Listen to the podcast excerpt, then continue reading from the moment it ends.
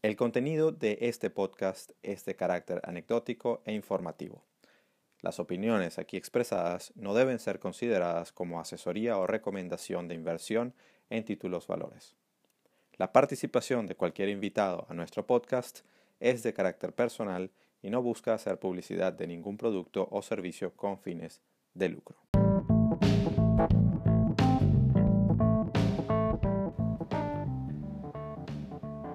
Estás escuchando Trading en Serio, el podcast sobre trading en español que te abrirá la mente al fascinante mundo de los mercados financieros y cómo enfrentarlos desde la perspectiva del trader profesional, con Alberto Cárdenas y Eduardo Gavotti.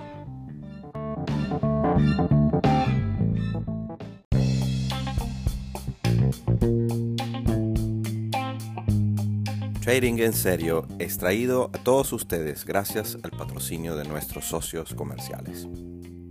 Si tienes una marca, producto o servicio y deseas anunciarlo en este espacio, comunícate con nosotros a través de nuestras redes sociales.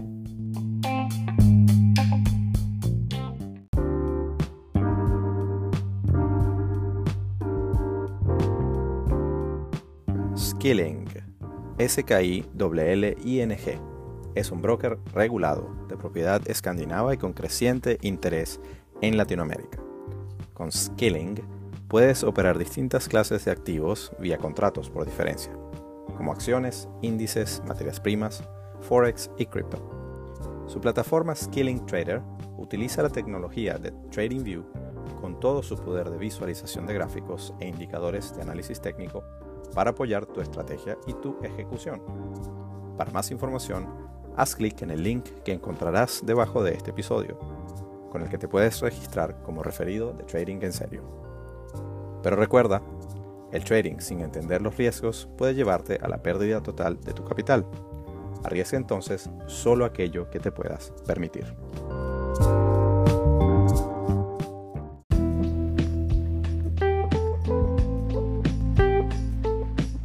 Y Trading en serio llega a ustedes gracias a Safe, Centro de Estudios en Inversión Financiera tu opción para formarte con todo lo que tiene que ver con los mercados financieros globales, tanto en temas de inversión como en temas de trading de operativas de corto plazo.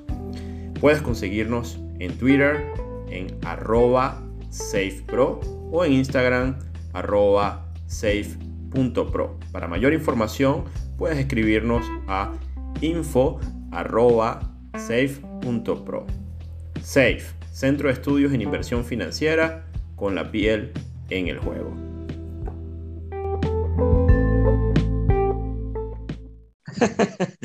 ¿Qué pasó, mi pana? ¿Cómo andas, Eduardo? Coño, dichosos los oídos. ¿Qué tal, don Alberto? Estamos, estamos perdidísimos, weón. Coño, sí, la verdad es que sí, estamos muy perdidos. Eh, yo creo que, bueno, este, creo que yo estoy más perdido que tú, no sé cómo es la cosa, Sí, o sea, si la vaina tuviera subtítulos, dijera en este momento, así el, eh, entre paréntesis, ¿en dónde coño te metiste? Exacto. Sí, sí, sí, sí. No, este, mil cosas, Este, la verdad es que, bueno, como sabes, eh, cerrando año, bueno, yo llevo un emprendimiento educativo, tuvimos unos cierres de programas, este, mucho trabajo, mucha exigencia para el tema de cierre de año, más todos los temas locales que ya sabes que tenemos en Venezuela que que bueno, que siempre te quitan algo de tiempo extra. Pero nada, aquí estamos y activos igual, siguiendo los mercados, siguiendo todo lo que está pasando. Eh, y creo que bueno, nos debemos un update este, para, desde el último podcast. Así es, doctor. Este, bueno, y ese, ese proyecto educativo, si quieres comentar algo de más o menos que has estado haciendo para quien de repente te escucha por primera vez, aunque lo dudo, porque no, claro que sí, tienes bastantes seguidores acá, pero, pero es bueno que, ¿sabes? Si hay alguno nuevo, sepa de qué va la cosa que, has estado haciendo y, de repente a alguno le interesa, ¿no? Bueno, nosotros tenemos un eh, SAFE, que es el Centro de Estudios en Inversión Financiera, es una, un instituto para formar a personas en el área de mercado de valores. Tenemos dos líneas de, digamos, de formación, que es el área de trading, el área de inversión. Y bueno, con este tema de la pandemia, nosotros eh, siempre habíamos dado eh, clases presenciales pero yo soy muy amigo desde el tema presencial, pero bueno, la pandemia nos obligó a repensarnos e irnos a un esquema online. Y todo el esquema online, pues, este, bueno, requiere reinventarse, una serie de cosas, y estos últimos cuatro meses dimos los programas de cierre de formación eh, online, y eso me, me, exigió a mí este, también estar allí este, absolutamente metido en estas clases, porque todas son clases en vivo, con los profesores, etcétera, etcétera. Eh, eh, y bueno, fue una experiencia enriquecedora, súper interesante, conocí gente de muchos lugares de, eh, de Latinoamérica y bueno, fue una, una, experiencia bien bonita, pero bueno, mucho trabajo, mucho trabajo porque es algo nuevo que hay que crear, que hay que diseñar desde, desde cero, como la mayoría de las personas seguramente que nos están escuchando, que, que perdón, que tuvieron que reinventarse y hacer cosas en medio de esta este año loco 2020, ¿no? Sí, vaya año. Y, y de verdad que, bueno, ahora podemos llamar esto quizá el especial de Navidad y de, y de cierre de año de, de, trading en serio, porque, bueno, habíamos dicho que íbamos a hacer un capítulo especial para las elecciones de Estados Unidos. Ya eso Correcto. quedó eh, casi que en, en, el gran pasado, aunque todavía Donald Trump está tuiteando sí. que, que él ganó by a lot. Sí, sí. este, y, y, bueno, que yo, yo fui uno de los que rodó en esa, en esa apuesta. De hecho, hasta había puesto una, una, un, una mariquera de una tontería de dinero en una, en una casa de apuestas online por, para, ver si ¿Ah, la sí? pegaba. Y, y por supuesto, chamo, e, es que es un indicador, yo soy un indicador infalible en las apuestas. Todo lo que sea que yo le ponga una apuesta, vaya usted al lado contrario y seguramente gana. Yo nunca no, pego no, una apuesta. No, ahí te atajo porque este, en, en honor a lo, al último podcast, hubo una apuesta que yo hice contraria eh, también, que fue con el tema del Bitcoin, y tú tenías el lado largo absoluto. Y pana, estamos cerrando el año en unos máximos históricos, así que eso tampoco es tan así. Sí, no, bueno, pero eh, eh, me refiero a apuestas donde, donde realmente tal cual, ¿sabes? Pones, pones plata en una casa de apuestas, no, ah, no okay. views de mercado. Acuérdate de que si lo llamamos apuestas, estamos haciendo un desfavor a esto.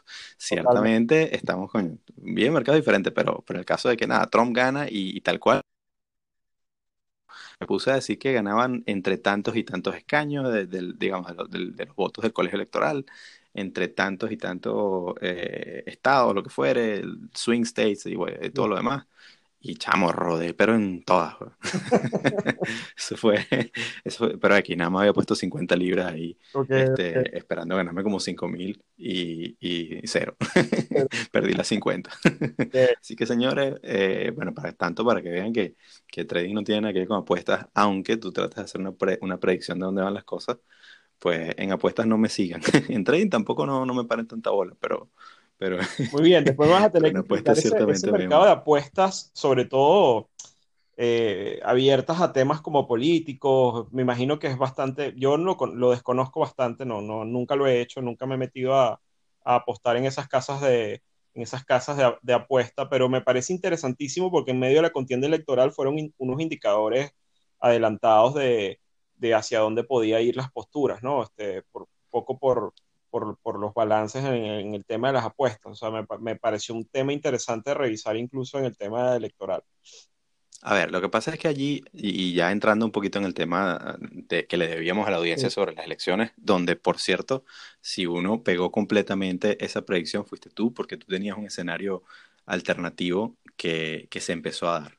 Pero, ¿qué es lo, qué es lo que pasa? Que tienes el lado institucional de, de la, del estamento, eh, el establishment sí, sí, de, de, los Estados Unidos, claro. que no se iba a dar un tiro en el pie. Correcto. Yo particularmente, me pueden decir lo que quieran, de hecho hay mucha gente, hay gente que hasta que me bloquearon por, por eso. O, hay uno que sobre todo era un tipo muy, muy fanático de, muy fanático del, del, del flu Disney y del socialismo americano con, con, con Alexand Alexandria Ocasio Cortés y toda ah, okay. gente que, uh -huh. que, que, yo las, los tengo muy a reserva, pero bueno, el tipo se molestó completamente porque bueno, yo dije que ellos son, que ella era la hija de Chávez. este, y entonces, pero bueno, el punto es que eh, yo, yo, yo lo que creo es que sí, bueno, yo, yo creo que, que no, no digo que Trump ganó por, por un landslide, pero yo sí creo que hubo una situación extraña. Uh -huh ¿Qué pasa? Que cuando ya tú tienes esa situación extraña en la que, que pone a Biden adelante, eh, el, un país como los Estados Unidos no se puede permitir admitir que hubo un fraude electoral. Claro. Porque Total. ahí absolutamente se te derrumba completamente eh, eh, todas las bases que sostienen a ese país. Sí, claro, Exactamente. entonces, en, entonces, y luego tienes todo un lobby alrededor de Trump, que pasa que Trump es un niño malcriado que le va a decir, ya, o sea, quédate tranquilo, vamos a prepararnos estos cuatro años para que vuelva. Pero el tipo no, porque él no sabe perder, pues no le gusta perder y ya está. Pero va a tener que, va a tener que aprender porque eh, yo en el momento en el que, en el que Boris Johnson y sobre todo Arabia Saudita, que Arabia Saudita bastante, bastante adelante, no, no, no fue Arabia Saudita, fue de hecho China. China. A decir, felicidades al nuevo presidente de los Estados Unidos y aquí se acabó esta vaina. Sí, yo, yo realmente me convencí fue cuando lo hizo Putin. Bueno, eso fue ese fue el último. El, uno de los últimos, pues exacto. Yo le estaba dando el, no el beneficio de la duda, pero digamos que obviamente ya cuando la Corte Suprema se pronuncia frente a las demandas este, y hay el, digamos, el voto electoral, pana, o sea, que es muy difícil que haya una situación distinta, pues, pero, pero bueno. Sí, sí. Ahora, del, punto que, que, nos atañe a todos y lo que, de lo que queríamos hablar, eh, o de lo que mucha gente a lo mejor se estaba esperando que habláramos, es qué pasa con, qué, cuál es nuestra, nuestra opinión de lo que en los mercados podría pasar. Eh, y, que, bueno, de hecho ha venido pasando, aunque todavía estamos bajo mandato de Trump, aunque bueno, se sabe también que ya está claro que Biden va a comenzar un mandato. No está claro si lo va a terminar. Yo me atrevo a, a, los conocedores venezolanos que nos escuchen, eh, se acuerden de la historia de Rafael Caldera. Aunque, aunque, bueno, ahí no hay una historia, o sea, no se pueden hacer tantos paralelismos, pero bueno, nosotros nos encanta hacer comparaciones porque son maneras muy fáciles de, de ejemplificar lo que sucede.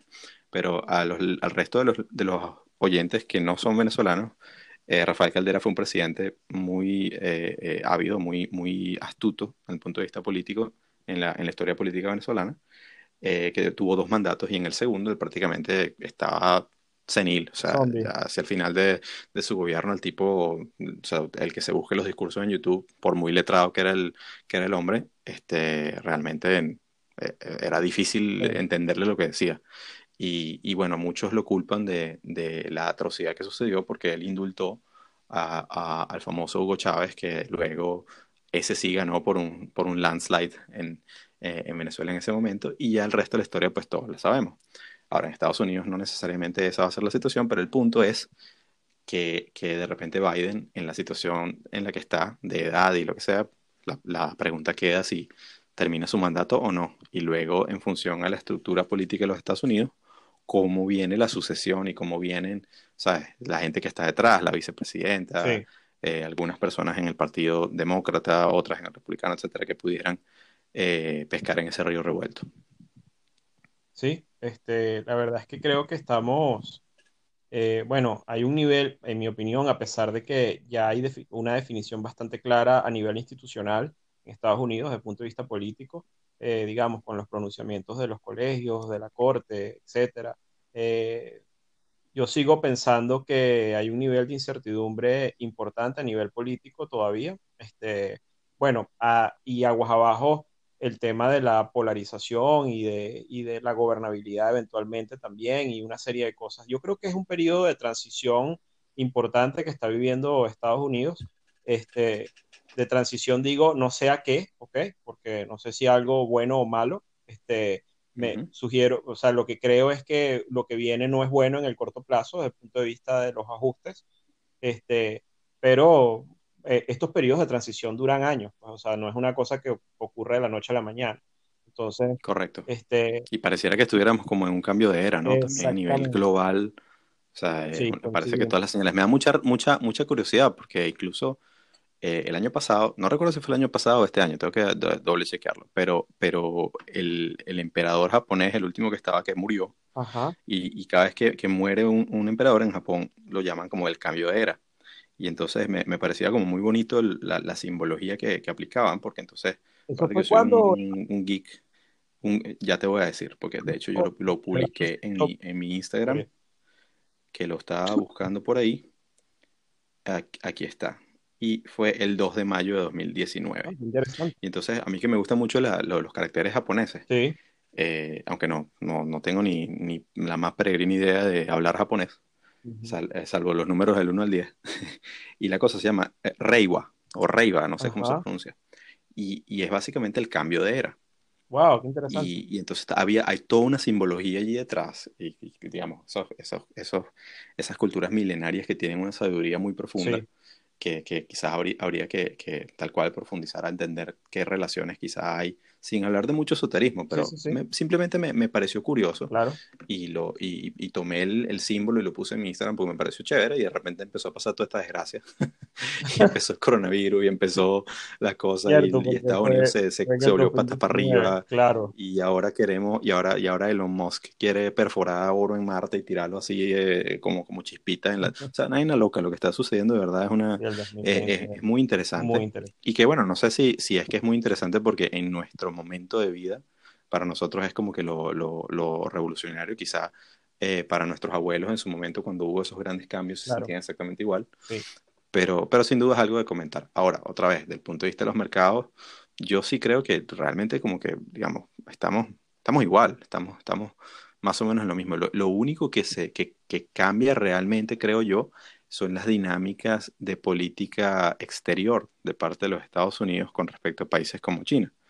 Pero, pero digamos, a nivel del ciclo económico y de los grandes, de los grandes movimientos de capitales, yo mantengo lo mismo. De hecho, yo recuerdo en, en agosto em, eh, mi visión, eh, que, que, o sea, si yo la miraba hace poco y decía, pana, es que pareciera que le hubiera pegado el techo pero cualquiera dice, ajá, eso quiere decir que la hiciste. No, porque una cosa es tener una visión y otra cosa es apretar el gatillo y poner el trade.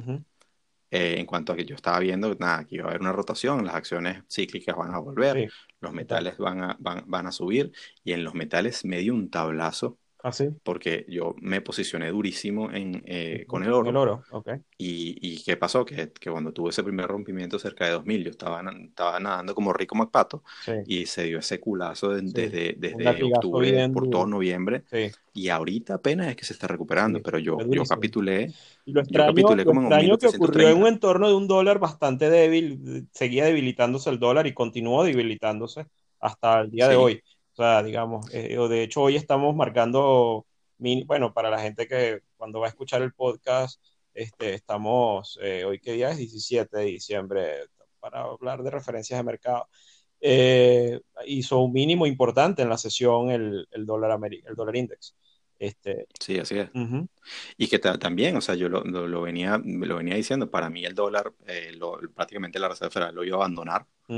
Eh, y, estoy, digamos, contento como, pero, pero es como, como cuando hablamos del fútbol, de que jugaste como nunca y perdiste como siempre, porque está bien, tengo la buena visión, no me ha ido mal, la verdad no, no, no, no, tengo, no tengo problemas, digamos, me gustaría que me hubiera ido mucho mejor, pero es el tema de timing, particularmente con el oro me fue fatal. Porque ahorita es que estoy comenzando, me volví a posicionar hace un par de semanas y ahorita es que estoy comenzando como a, a, tratar de recuperar esa pérdida. La pérdida fue, fue grande porque estaba estaba sobreexpuesto, creo yo, me confié demasiado en ese view.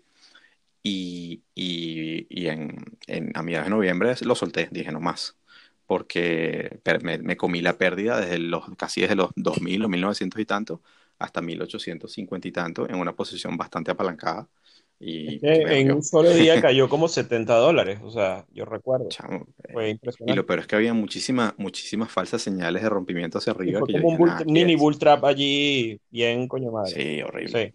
Horrible, horrible, horrible. Pero de resto, de resto, como te digo, o sea, eh, seguimos en el, en el, mismo escenario en el que otra vez. No, no, para nadie es secreto que la acción de, la, de, de los anuncios que han dado la Reserva Federal y el resto de los bancos centrales sobre qué puede ocurrir, o sea, qué, qué, cuáles las intenciones que ellos tienen respecto a tratar de generar esa inflación eh, por encima del target para, para, luego moverse sobre un promedio, eh, está haciendo que, y con, con, los rendimientos de los bonos que están prácticamente en cero y en negativo en muchos sitios, eh, no hay dónde poner la plata. Entonces las acciones siguen para arriba, aunque la gente diga, no, y bueno, el coronavirus y la ola, ok, eso es lo que está dando es volatilidad, pero si tú ves eh, en donde estamos en las acciones, es que incluso a niveles de, los indicadores industriales está, está todo subiendo. Impresionante.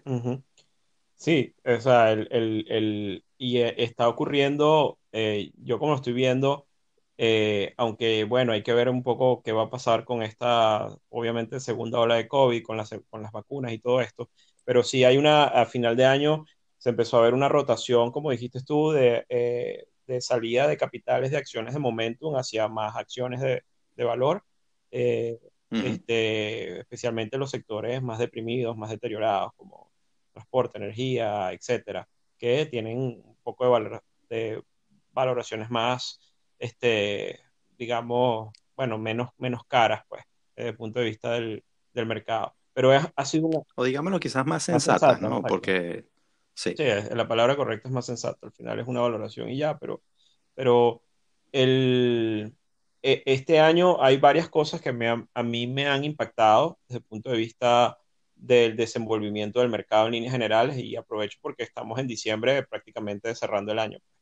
Entonces, eh, te voy a comentar brevemente quizás una de las más impresionantes desde mi perspectiva, eh, que no había visto que hubiese ocurrido antes y probablemente tenga que ver con varios factores, quizás el más importante es la acción de los bancos centrales, es que tenemos una especie de, tenemos un, eh, digamos, cuando se desarrolló todo el tema de la pandemia y hubo el deterioro macro que ocurrió a nivel global y especialmente en Estados Unidos, este, bueno, el mercado ajustó eh, de una manera bastante violenta, que fue lo que ocurrió en marzo, pero eh, históricamente, digamos, lo que, eh, lo que ocurrió fue un bear market que duró 15 días, o sea, bajo las métricas americanas, pues digamos, entendiendo un bear market, una caída mayor al 20% en los índices, este, eso que ocurrió en marzo, desde si tú cuentas desde el momento en que el índice empezó a bajar por debajo de 20% y el tiempo que permaneció allí hasta que después lo recuperó y, eventual, y, continuó subiendo, rebotando con mucha fuerza, y no solo rebotando, sino logrando máximos históricos, en, especialmente en el Nasdaq, en las acciones tecnológicas y en la mayoría de los índices. Y al final de año, en las pequeñas y eh, medianas empresas también, este, los índices subieron muchísimo. Este, que con todo el deterioro y el nivel macro y una recesión que, que estuvo allí, que bueno, que eventualmente, como dices tú, hay, hay variables macros que han mejorado, pero hay otras que no, o que han mejorado, pero que ahora se han deteriorado un poco de septiembre para acá, que es un poco la demanda por los estímulos o lo que hay ahorita, eh, que están, que Powell, el, presidente de la Fed, está diciendo que, coño, que que se necesitan los estímulos urgentes, eh, estímulos, digo, fiscales, pues, en este caso, la ayuda, la ayuda, se pongan de acuerdo eh, demócratas y republicanos para sacar el paquete de ayuda, este, este que no pudieron sacar pre, preelección, ¿te acuerdas? Que estaba en ese Claro. Este, si lo iban a lanzar justo antes de la elección, no lo pudieron, no, lo, no se pusieron de acuerdo con la campaña política. Y hay dos cosas. Una es que tuvimos el rally postelectoral más importante desde 1928. O sea, en, en, medio de un escenario que las firmas de inversión daban, por ejemplo, el peor escenario. Digo, digamos que la contienda fuese cerrada y hubiese duda en los resultados y se extendiera el, digamos, la, el tema de la validación de los votos y ese tipo de cosas, ¿no? Este, y a pesar de todo ello, tuvimos un rally espectacular que en, mi opinión, y ahí este, creo que tú lo mencionaste muy bien en agosto, para mí estuvo muy asociado, ojo, y no hubo estímulo, o sea, en ese momento, digamos, no se llegó a un acuerdo. Exacto. Este, lo que estaba realmente, en mi opinión, y lo que sigue siendo ahorita como driver importante del mercado, creo que es la debilidad del dólar, sin duda. O sea, el dólar se vino, se vino para abajo con mucha fuerza. Si ves, por ejemplo, el gráfico del yuan, a mí me impresiona. Este, el yuan contra el dólar, este, la apreciación que ha tenido el yuan, lo ves en un gráfico semanal y es increíble la ola de apreciación que ha tenido el yuan prácticamente desde, desde abril, eh, continua sin ningún tipo de corrección, o sea, así, este, como que si estuvo un switch entre China y Estados Unidos de golpe y entonces el yuan empezó a apreciarse de una manera salvaje o sea, entendiendo esto de la debilidad del dólar, que hay que compararla con otros pares, ¿no? Bueno, obviamente contra el euro, la libra, con cualquier otro, pero especialmente le digo a los oyentes que se echen un chequeíto por, por el gráfico del yuan porque es bien interesante. No, y no solo eso, luego si tú comparas, por ejemplo, los índices europeos con los índices eh, americanos, eh, los índices europeos están un poquito retrasados o digamos rezagados respecto. Han crecido, están alcanzando ahorita los máximos de, de, inicios de 2020. Eh, pero los americanos en cambio están en máximos históricos otra vez. ¿Por qué? Porque bueno, estoy de acuerdo, ciertamente el dólar ha estado bastante débil y cuando tienes esos activos que se precian en dólares, evidentemente, o sea, todo, el, el dólar es el, es el denominador de, de, de, los instrumentos financieros en Estados Unidos y obviamente ese efecto casi meramente contable eh, impacta sobre esa, eh, esos valores. Pero también ese rally se da porque cuando se aclara el panorama, se comienza a aclarar el panorama electoral, más allá del tema de los votos, donde el sector institucional estaba clarísimo de que allí no iba a haber una situación en la que ni la Corte Suprema ni ningún, ninguna parte del estamento político iba a admitir que el sistema está podrido, eh, se presenta un escenario en el que tienes eh, eh, lo que llamaban uno de los mejores escenarios posibles para el mercado, que tenías una victoria demócrata con un Congreso republicano. Entonces, entonces, no, no iba, el club Disney del socialismo, como lo llamo yo, no iba a poder hacer todo lo que le daba la gana porque tenías el, el, el check and balance, el freno de, de, parte del Congreso. Y por otro lado, muchas de las cosas que, que ya venían eh, haciéndose de, de, parte del gobierno republicano, pues eh, iban a, tener, eh, a seguir manteniéndose en, durante este periodo. Entonces, tienes como que en, en ese sentido pareciera que fuera lo mejor de los dos mundos. Y si tú comparas esas combinaciones de presidente de un partido y congreso del otro en la historia de los Estados Unidos, te das cuenta que esta combinación es la que ha dado mejores rendimientos en los mercados.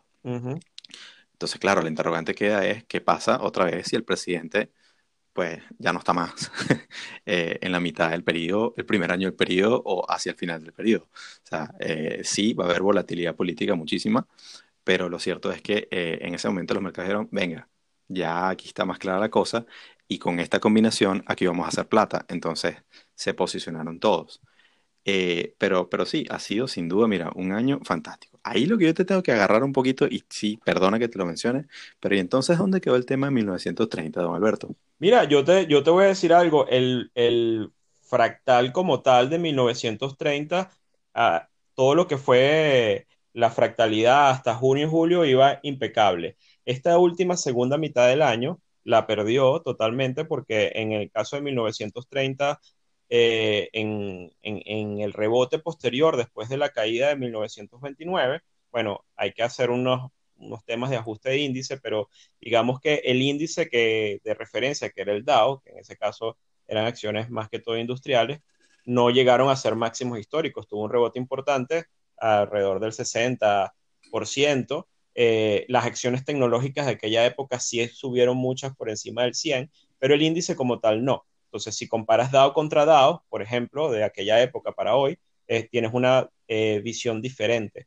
Ahora, desde junio en adelante, junio, un poquito más adelante, julio, porque se extendió el, el, el rally actual, pero yo te voy a decir algo, yo todavía sigo pensando que tenemos una situación acumulada de estrés interno en el mercado, que, como te digo, desde 1920, desde 1900, hablando de historia reciente, bueno, no reciente, pero desde 1928, se han desarrollado entre 8 y 9 bear markets, y es, es la idea que te quería completar. Eh, en un escenario, en un escenario, en, en escenarios incluso no tan, eh, digamos, con un shock tan fuerte como el que hemos vivido en el 2020, desde el punto de vista económico, en las variables económicas. Para hacer un resumen, pues, bueno, el desempleo hoy en Estados Unidos está en 7% después de haber, después de haber tenido pleno empleo. Este, eh, las peticiones semanales por subsidio del desempleo están otra vez aumentando en 800 mil semanal, por ejemplo. Este, tienes un tema, bueno, tienes varias, eh, tienes los, el retail sale en diciembre, el último que salió, fue de menos 1.1, se esperaba un crecimiento. O sea, hay unas variables macro que están ahí golpeadas y tienes un, en el overall, no en el conjunto de las compañías realmente que han capitalizado el tema del, de la pandemia y todo esto, sacando de, de, ahí esa ecuación, pero en el overall no tienes los beneficios empresariales que tenías. Lo único que tienes es unas tasas en el piso, o sea, de la Fed, eh, eh, que obviamente han sido un incentivo enorme para, para, que la gente, como lo dijiste tú al principio del programa, se lance a comprar activos, eh, digamos, como acciones y que las valoraciones estén infladas. Pero estos procesos para mí han continuado, eh, o sea, eh, la historia es historia, pues entonces lo que, para cerrarte la idea, de 1929 para acá, los últimos ocho bear market, el más corto duró seis meses y el más largo duró 34. El más grande, obviamente, fue el de los 30, con la Gran Depresión, que duró desde bueno, el crash del 29, un gran rebote en el mercado de varios meses hasta abril-mayo y de mayo hasta 1932, una caída horrible que fue la Gran Depresión. Esa caída horrible y tal con la acción de los bancos centrales, yo no creo que eso vaya a suceder, pero sí creo eventualmente que ni siquiera un bear market corto como cualquiera que hayamos vivido en, una época un tonto más moderna, eh, el mercado lo debe en un contexto donde las variables macro están muy deterioradas. Es decir, el mercado está bien, está contando una historia este, de, de, una salud increíble desde el punto de vista financiero, pero que para mí es muy evidente que hay un gap enorme entre eso y la economía real. Y, el, el eh, y ese bear market lo debe el mercado, en mi opinión. Ojo, mi opinión muy personal es que ese bear market está pendiente. No creo, como te digo, que va a ser un bear market de 34 meses ni nada de, de esa manera, pero es que el más corto ha sido de 5 y este que vivimos en el 2020 con un deterioro macro similar a los 30 en algunas variables como el desempleo, etcétera, eh, duró 15 días. Entonces, bueno, es un año increíble. hay un tipo, hay un tipo muy gracioso que yo sigo en Twitter porque aparte es un, tipo que con el que yo conversé que sí un par de veces también eh, directamente cuando yo empecé a entender este tema de Bitcoin. Que el tipo, eh, o sea, tiene una cuenta de chiste, pero, pero el tipo tiene muchísimo dinero porque él está metido en Bitcoin desde que la cosa costaba con menos de 100 dólares. Entonces, y el tipo no sé cuánto debe tener, y aparte tiene ese perfil de, de Dios de, de, Bitcoin, que la gente tiene muchísimos seguidores en eso, ¿no? Entonces el tipo, de, ahorita que estamos en un super rally del, del Bitcoin, lleva diciendo como que la muerte a los osos y tal, y todos los osos deben morir, y, y, entonces que iba a pedirle al Parlamento que, que, que que sacara una ley de, de, persecución a todos los osos y tal. y es que es eso, pues la, la, la, Fed y, y, en general mataron a los osos. Claro, mataron a los osos y bueno, salieron los osos a la calle y los tipos eran, ¿sabes qué? Agarraron los machetes y los mataron. Totalmente, lo ves como, este eh, lo ves en variables incluso como el short interest este, que hay en el mercado, que está, bueno, en mínimos, este, etcétera. Eso es una realidad absoluta. O sea, que ha sido... Sí, y bueno, sin duda todavía quedan algunos en la cueva pues, y, y, eventualmente tendrán la razón. El problema es cómo, cómo, les está yendo ahorita en esas cuentas, ¿no? Pues, claro. otra vez, volvemos a lo mismo. O sea, eh, eh, pelear con el mercado tanto, llega un momento que, tienes que decir... En caso particular, a mí me está yendo mal ahorita, obviamente, porque yo sí tengo una postura corta ahora en el mercado. Eh, pero yo me estoy sintiendo, para mí es como un déjà vu y salvando las distancias a, la, ¿te acuerdas la conversación que tuvimos con Daniel eh, de, Colombia? Este, Que la tuvimos en un escenario también donde los mercados estaban en máximos históricos y no había... Igualito. ¿Te acuerdas? Y no parecía que no iba a caerse esto de ninguna forma. En esa oportunidad yo también estaba manteniendo una posición corta que me costó mucho, me costó dinero, perdí dinero, pero luego eventualmente, bueno, me mantuve en el foco y al final en febrero... Y te la pagó, sí señor. ¿Ok? Este, no estoy diciendo que, bueno, al final obviamente el timing es una cosa muy importante en los mercados y este, este ha sido un año absolutamente atípico y quienes están ganando dinero son todos, obviamente todos los bull, todos los largos, pero yo sigo manteniendo mi tesis que esto es una, yo sí, a mí me gustaría creer que los mercados van a seguir siendo mercados, o sea, desde el punto de vista de, de que al final tiene que haber un ajuste a la racionalidad. a, pesar de los bancos centrales que están allí y a pesar de, digamos, de estas intervenciones masivas que han ocurrido, yo sigo manteniendo una tesis que estos gaps eventualmente se, cierran o se ajustan un poco y bueno, deben ser lo suficientemente interesantes como, pagar, como para pagar la postura. Aunque, como te digo, también los mercados son mercados y pueden hacer lo que les da la gana, pues, o sea, eso es algo que todos los oyentes saben que es así. Sin embargo, para que quede transparente aquí en el podcast, entiendan que mi postura igual ahora sigue siendo corta, sufrida, obviamente, este, golpeado con el tema del mercado, con all time high, toda la cosa, pero bueno, vamos a ver qué, qué termina pasando eventualmente. Bueno, te, te, toca comprarte un abrigo porque hace frío en esa cueva de los Sí, no, y te sientes solo, weón, al final del día. Sí, porque se te, van, se te está muriendo la manada, weón, ya no hay más nadie con quien hablar. O sea, este, tal cual, tal cual. Bueno, y en una que nos pelamos los dos porque, bueno, para, para, para mí positivo que me haya pelado, porque habíamos dicho que Bitcoin no se iba a pegar ese subidón y que la gente estaba, yo lo dije, que la gente estaba salivando porque viniera ese super rally y tal y no creía que, creo que, nos iba a ser mucho más corto. Me sorprendió más a mí que a ti porque tú sí tenías una postura, o sea, muchísimo más larga, pues. Ay, eso, me da una felicidad enorme que, que, gracias a Dios estamos, estamos bien en ese sentido, pero, pero vamos, que, que tampoco era que yo me lo esperaba. O sea, yo de hecho incluso le comenté a una persona que me había preguntado que sí, otra vez sin ningún tipo de recomendación, pero yo le dije, mira, el nivel a observar para mí era 12.000 y, y si quiebra 12.000, pues bueno, cualquier cosa puede pasar, pero yo estaría atento porque pensaba que se devolvía, o sea, ahora mi rango era entre, entre, entre 12 y 9, creo que lo hemos dicho más o menos. Y mm, vamos que lo reventó. Sea, sí, yo, yo incluso grabé un podcast con otra gente y di un target de 14.000, que era como un target extendido desde la, porque él viene subiendo desde el coñazo de marzo hasta los 4.000 dólares. Este, y la verdad es que lo que hizo fue un mega rally importantísimo, importantísimo, que lo que cuentas, más allá de la corrección que eventualmente va a venir, porque obviamente está muy jalado, ya está en 24 mil, no sé si llegó a los 20, hoy casi hace los 24K. Este, sí, bueno, se, se ha retrocedido un pelo. Sí, pero bueno, digamos que ha sido una barbaridad la, la subida, eh, pero nada que no haya hecho el Bitcoin antes, o sea, también, es un tema como que, este, bueno, digamos que aquí lo distinto ha sido la extensión en tiempo, en mi opinión, pero pero bueno, a nivel de precio y de, y de, lo que ha venido haciendo y de lo que está pasando, eh, aunque sí te digo, hoy, por ejemplo, eh, navegando en Twitter, de 10, de 10 tweets, 9 era gente celebrando el tema de Bitcoin y bueno, este, eh, también hay un tema ahí que, bueno, por sentimiento, obviamente debería venir una corrección, pero la estructura es absolutamente alcista, o sea, este, digamos que el hecho de haber pasado una, hacer all time high este, y en todo este contexto, además, claro que la debilidad del dólar lo ayuda, eh, eh, creo que va a traer muchos, hay, hay, mucho dinero, eh, digamos, institucional y dinero fuerte que puede empezar a entrar ahora al espacio. No sé si ahora o cuando venga una corrección o provoque una corrección para ellos poder entrar, no lo sé. Sí, yo creo que ya eso ha empezado y, y, es un tema de, de, cómo se van posicionando en la medida que hayan algunos cuantos dips. Sí pero, pero sin duda eso viene. Sé que tienes el tiempo corto, Alberto, hoy, entonces permíteme simplemente para ver si podemos darle a la audiencia algo de que, nos ha dejado este año a nosotros, más allá de, de unos, cuantos, unos, unos, cuantos profits y unas cuantas tablas en la cabeza.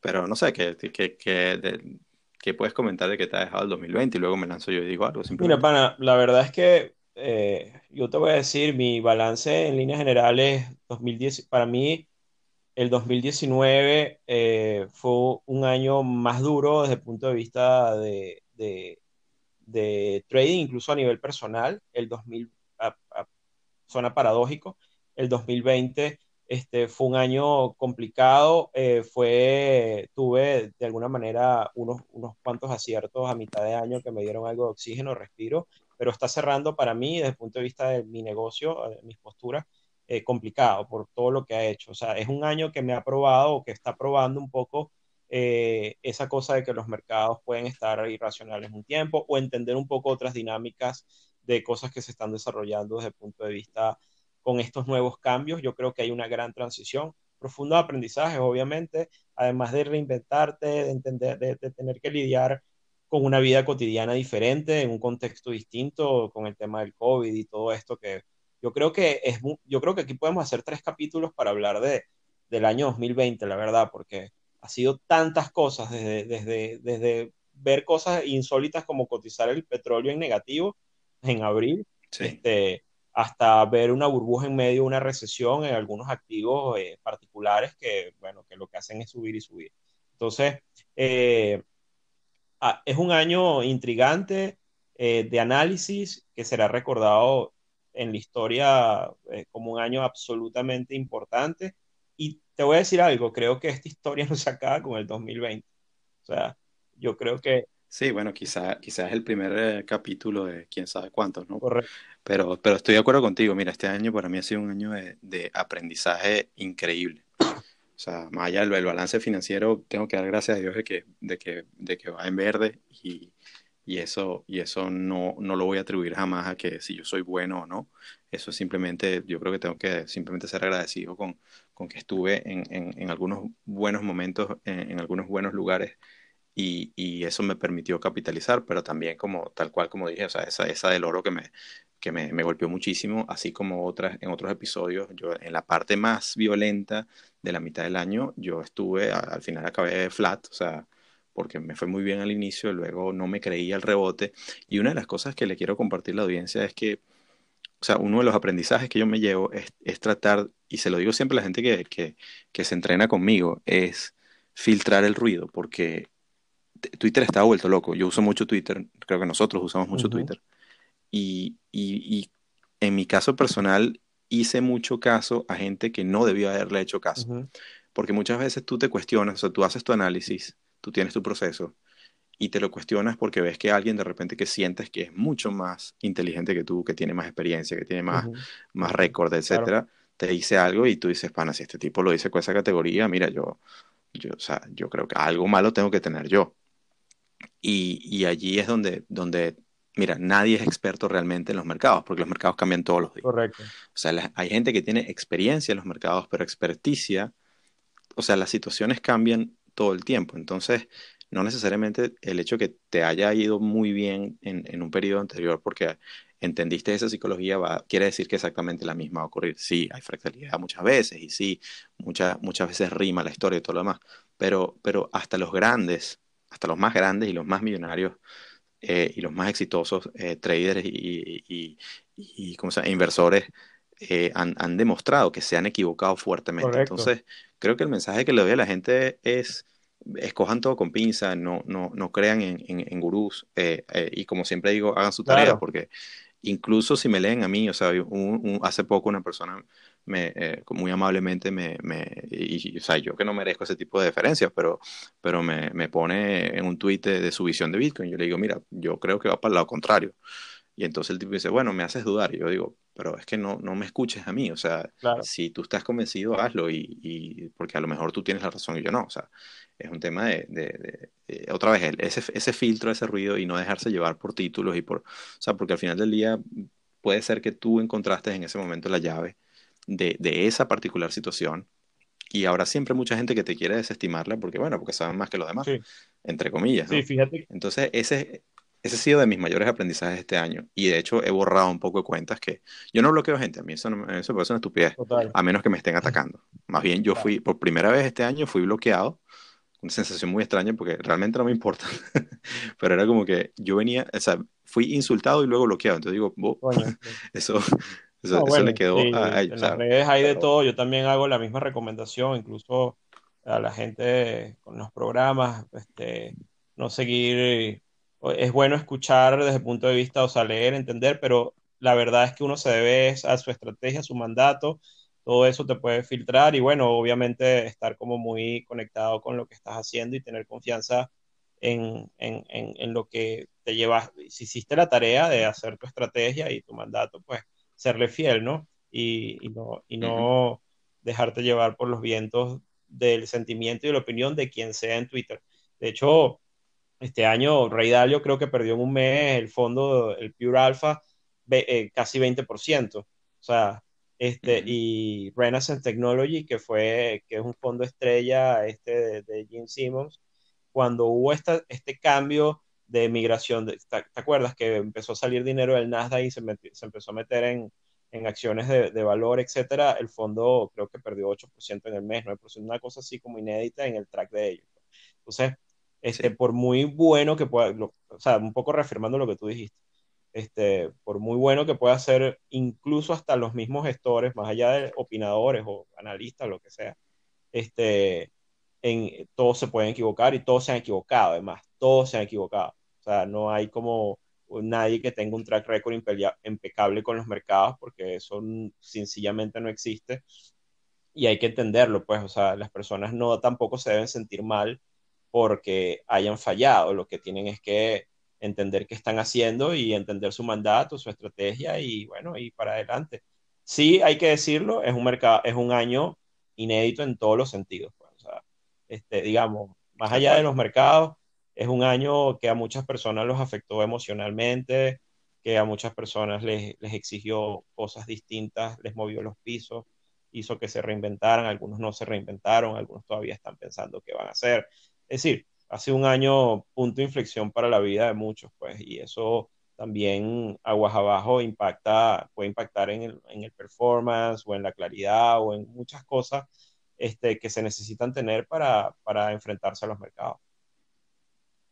Así es, así es. Bueno, querido Alberto, yo, eh, perdona que te robé, creo que un poquito más de tiempo del que habíamos dicho que, íbamos a tener esta oportunidad, pero eh, espero, espero que podamos reencontrarnos pronto en el 2021. Ya estamos, de hecho, a nuestros oyentes les decimos que estamos ya planeando esa, esa tercera temporada que esperemos, esperemos sea de, de, continuidad de lo que, del éxito relativo que, que, creo que hemos tenido, porque que ya tengamos más de 50.000 reproducciones para mí es un, es un brutal, Brutal, eh, Así que bueno, Alberto, yo te, te deseo unas felices fiestas y, y bueno, igual también estaremos en contacto. Claro que sí. Te mando un par de mensajitos. Claro que sí, un gran abrazo y bueno, cuídate mucho que también sí, este, este tema del virus ya hay vacunas, pero todavía no se ha ido, así que no hay que bajar la guardia y cuidarse y bueno, disfrutar de la familia es lo más importante y de la gente que uno quiere.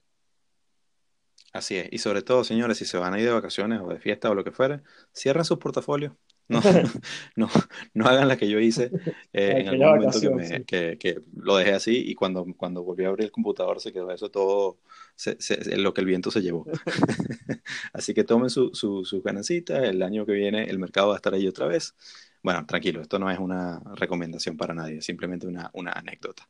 Entonces, Alberto, un abrazo grande. Recuerden, señores, Alberto tiene el, Centro de Estudios de Inversión Financiera, que lo pueden chequear con los programas que está haciendo de, para el año que viene. Quien quiera entrenarse con el Sensei, pues está, está de lujo. Y bueno, quienes quieran saber más de lo que estoy haciendo yo por otro lado, pues está eh, la página de mi empresa que es gabotisgp.com y pues quedamos a la orden y nos estamos escuchando. Gran abrazo, mi pana. Feliz, Navidad.